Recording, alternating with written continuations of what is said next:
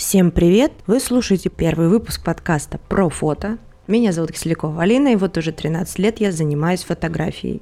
Первая мысль э, заняться подкастами по фототеме у меня пришла в 2020 году. В локдаун съемок не было, хотя нет, съемки были по фейстайму, если помните. Но по факту физически съемок не было. Мысль появилась, но уже на этапе выбора микрофона я поняла, что ничего не понимаю в звучании, петлички какие-то, что это вообще такое. И я забросила эту идею в долгий ящик. Но в соцсетях постоянно приходили разные вопросы. Я уже не говорю, конечно, про технические, а больше жизненные, даже психологические. Наверное, так будет правильно сказать. То-то мы обсуждаем в телеграм-канале. Но я понимаю, что видеоформат, конечно, я к нему сейчас не готова, а вот аудио достаточно для меня комфортный формат. И вот я звучу, и для первого подкаста я выбрала тему как раз с телеграм-канала. Она достаточно сложная, поэтому себе в помощь я позвала опытного фотографа, и, конечно, мы послушаем мнение психолога на этот счет. А тема сегодняшнего нашего выпуска – почему пора перестать сравнивать себя с другими фотографами и считать свои работы недостойными.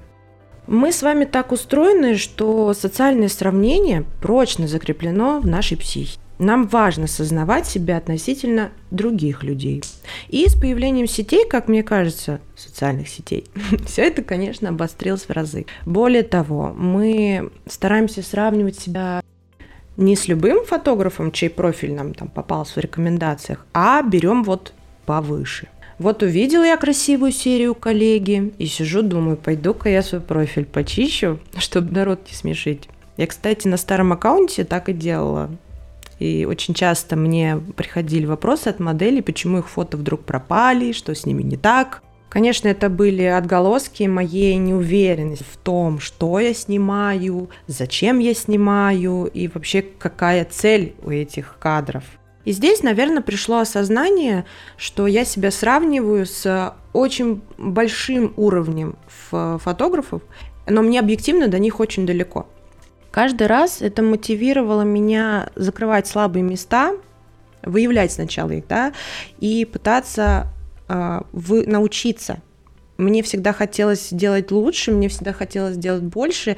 И я старалась понять, так, что я не понимаю, как свет поставлен или как обработка сделана, значит, мне нужно докопаться до истины, э, чтобы к этому уровню прийти. Я искренне восхищаюсь, э, когда вижу новые серии от фотографов, за которыми я слежу, с которыми я общаюсь, потому что это невероятно вдохновляет идти и делать тебе что-то новое. Это как такой импульс, который они дали, ты его принял, такой все, и дальше понес, как Прометей. Огонь. Нам, творческим людям, очень важна обратная связь, и зачастую мы опираемся только на нее. Нет комментариев под фотографиями, все, серия не зашла, а вот у Васи 250 тысяч лайков, он крутой фотограф. Я когда вижу очень классные серии, у меня первая мысль, господи, почему это сняла не я? Второе, какой классный автор. Третье, срочно нужно разобрать на составляющие. Это, значит, техническая сторона съемки, идейная, ну и, конечно же, стилизация, представление зрителю, как подает фотограф свою фотосессию. Потому что очень важно оказалось еще правильно представить то, что ты снимаешь, потому что просто выложить в карусель 10 фотографий иногда, ну, недостаточно для того, чтобы фотографию эту Э, начали шерить и понесли дальше в массы.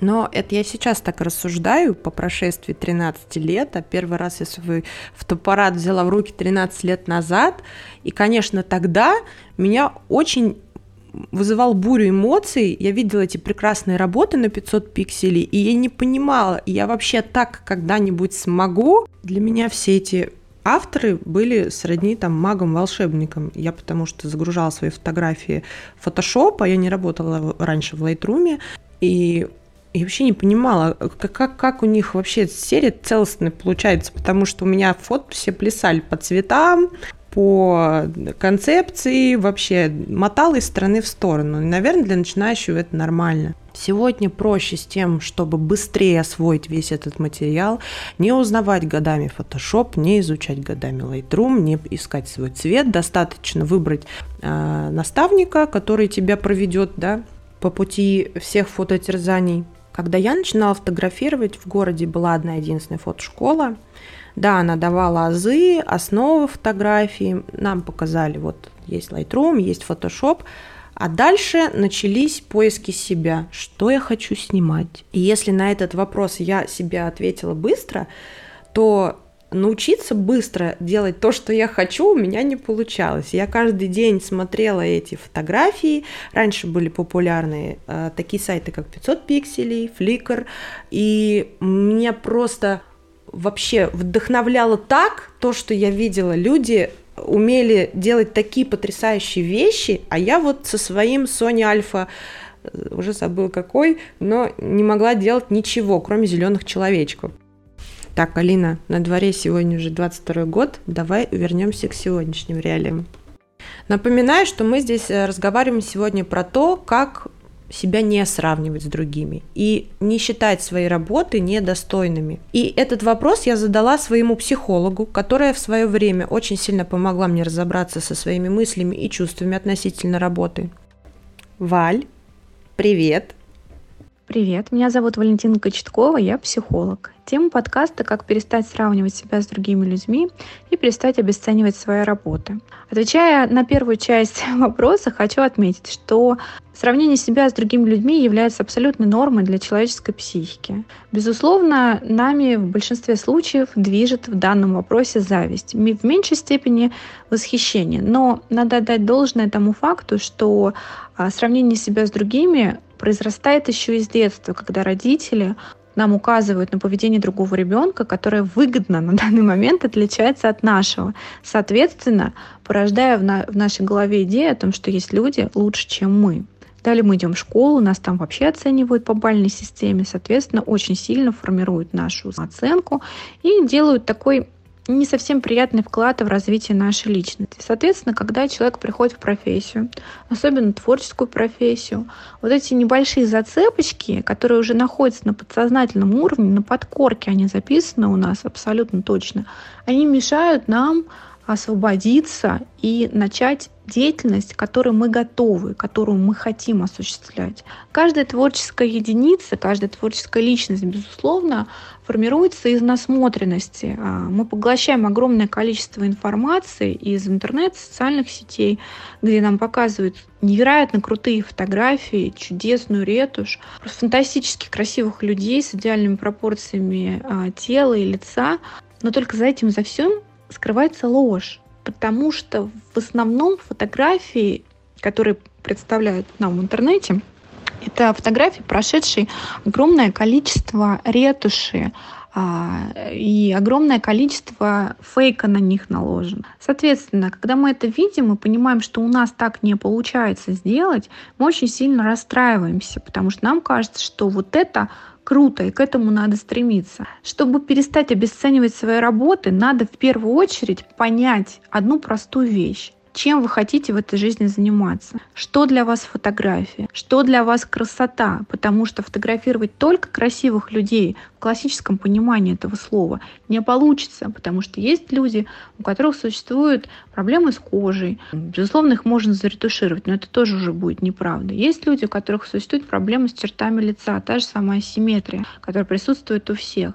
Вот необходимо просто для себя понять, что вы хотите, как вы видите красоту. Существуют ли люди, а, которые не подходят вам для фотографий. Если вы поймете, что нет таких людей, но к этому надо прийти, вот тогда вы постигнете невероятную мудрость, особенно человека творческой профессии фотограф. Мне в этом отношении безумно нравится Александр Маккуин и его нашумевший показ, а, где он показал красоту через э, страх, уродство, как хотите это называйте. В этом есть такая свобода. Он не побоялся показать публике что-то нелощенное, что-то не выверенное, что-то, что есть в жизни каждого из нас. Он не побоялся показать грязь. Он не, показал, не побоялся показать а, нестандартных людей. Вот если вы придете к выводу о том, что не существует канонов красоты, стандартных людей, вот в этот момент вы очень сильно освободите. Тогда вы перестанете сравнивать себя с другими, потому что у вас своя идея будет и своя философия. На этом, пожалуй, все, хотя об этом можно говорить часами. Спасибо Алине за возможность высказаться. Спасибо большое, Валя, что согласилась порассуждать со мной на сегодняшнюю тему. Вообще, когда я сталкиваюсь с какими-то проблемами, которые я не могу самостоятельно решить, я всегда обращаюсь к Вале, и мы с ней беседуем. И мне на самом деле это очень помогает в повседневной жизни. Вы наверняка слышали, что хороший фотограф, он же хороший психолог. И поэтому, когда я не могу разобраться с каким-то очень важным для меня вопросом, а это должно быть в помощь в моей работе, это должно помогать моим клиентам, то мне приходится тоже консультироваться. А вот что еще очень помогает, так это общение с коллегами. Когда вы вместе общаетесь, у вас происходит обмен опытом, обмен мнениями, вы смотрите на работу друг друга, вы друг друга мотивируете таким образом да, на дальнейшую работу. Все фотографы, с которыми я дружу в социальных сетях, так или иначе очень активно сейчас развиваются, и меня это тоже мотивирует. Важно понимать, что все вредное всегда перенимается легче, чем полезное. И поэтому очень важно формировать свой круг общения, где вам будет комфортно развиваться. Вспомнила, кстати, интересную историю про слово «развиваться». Один раз, э, помню, ехала я с, со своей клиенткой в Москву на электричке. Там был очень общительный проводник, он спросил, чем мы занимаемся, мы ему рассказали, и имели неосторожность сказать, ну, надо же свое дело развивать, а он говорит, а почему все всегда используют слово развивать? Это же наоборот, веревочку развивать, то есть разделять. Мы никогда об этом не задумывались прежде, и потом всю дорогу обсуждали, а какое же слово тогда применимо к мы привыкли говорить развитие. Поэтому иногда очень полезно взглянуть на привычные вещи с другого ракурса, потому что я в этом ключе никогда не задумывалась над э, словом развиваться. Раз уж я затронула тему коллег-фотографов, то самое время познакомить вас со вторым нашим сегодняшним гостем, который выскажет свое мнение по нашей сегодняшней теме. Это Маша Скулкова, мы познакомились несколько лет назад в запрещенной соцсети и общаемся до сих пор. Маш, скажи, пожалуйста, как, по твоему мнению, перестать сравнивать себя с другими фотографами? Мне кажется, невозможно перестать сравнивать себя с другими фотографами, что мы так устроены, мы всегда будем находить того, кто круче нас, у кого лучше работы, и поэтому эта тема такая достаточно болезненная для многих. Но тут есть два пути. Первый вариант. Мы можем впадать в позицию жертвы. У нас все плохо, у нас плохие работы, а вон сколько классных фотографов. И зачем нам тогда все надо? Опускаем руки и вообще заканчиваем эту всю историю. Второй вариант. Да, действительно, мы видим, что много талантливых ребят, много потрясающих работ. А, мы смотрим на эти работы, вдохновляемся и начинаем искать для себя пути развития. То есть а, я, например, когда вдохновляюсь какими-то фотографами, я начинаю анализировать их работы. Например, а, работы фотографов-классиков. Почему мне так нравится? Почему мне так красиво? Что я могу сделать, чтобы у меня получилась такая же фотография или еще круче? То есть я э, не впадаю в позицию жертвы, я начинаю, наоборот, искать какие-то позитивные моменты в этом сравнении. Да, я сравниваю себя с другими, но я не говорю, что я плохая и все у меня плохо. Э, я, наоборот, стараюсь найти э, какие-то для себя инструменты, чтобы улучшить свои навыки, улучшить свои фотографии. Еще я советую завести рабочий дневник. У меня была такая тетрадка, когда я начинала заниматься фотографией, надо бы ее продолжить. Э, я прописывала туда все съемки, которые я провела, чему я научилась, а что еще предстоит освоить. То есть фиксировала какие-то этапы своего пути фотографии. Когда у меня наступил мой первый кризис фотографии, так скажем, я помню, я сидела и начинала загоняться, что все вокруг развиваются с какой-то бешеной скоростью, а я как будто бы стою на месте, и вообще как будто бы я ничему не научилась за все это время. Я зашла в эту тетрадку, пролистала ее и успокоилась. Поняла, что все нормально со мной, я многому научилась, и э, в начале пути было огромное количество вопросов, все было непонятно, а сейчас я уже э, на большую часть этих вопросов знаю ответ и знаю, как делается фотография, которую я вообще э, изначально не понимала, как сделать. Для меня казалось, что это что-то невероятное. И мне кажется, вот такие инструменты, как этот дневник, это очень классная опора для фотографов в сложный момент, когда нам кажется, что вообще все плохо, и мы ничего не знаем, не умеем и ничего не сделали. Большое спасибо Маше, что поделилась с нами мыслями. Я во многом согласна. Дневник я, правда, никогда не вела. Я периодически захожу в архив, смотрю старые работы. У меня каждый год есть архивчик в Телеграме, куда я складываю свои работы, наработки, какие-то там заметочки. Хотя можно просто зайти на телеграм-канал, отмотать его в начало, а веду я его уже почти мне кажется, 5 лет, и эта разница, она будет ощутима. И я периодически его отлистываю, чтобы посмотреть и понять для себя, поменялось ли что-нибудь. Мне кажется, это то сравнение, к которому нужно прийти, это сравнивать себя прошлого и себя настоящего, поменялось ли что-то. Мне кажется, это очень важно. Вообще, оглядываясь назад, даже умом не можешь охватить, сколько уже камер в твоих руках.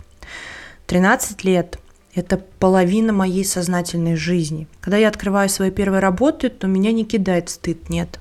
Я думаю о том, какой длинный путь был проделан, сколько бессонных дней и ночей было проведено на съемках, за обработкой. И это моя жизнь. Это мое все. Я уже не умею жить по-другому. Назад, как говорится, дороги нет. Мне еще столько предстоит научиться и столько показать. И пусть вокруг очень много талантливых фотографов. У меня свой путь. В завершении я бы хотела обратиться к молодым фотографам. Я желаю вам как можно больше практиковаться, не останавливаться на достигнутом и все время обучаться чему-то новому. Старайтесь не сравнивать себя с другими. Можно вдохновляться, бесконечно вдохновляться другими работами, но всегда знать, что ваше видение, оно ваше. И никогда не сдаваться, снимать, снимать и снимать.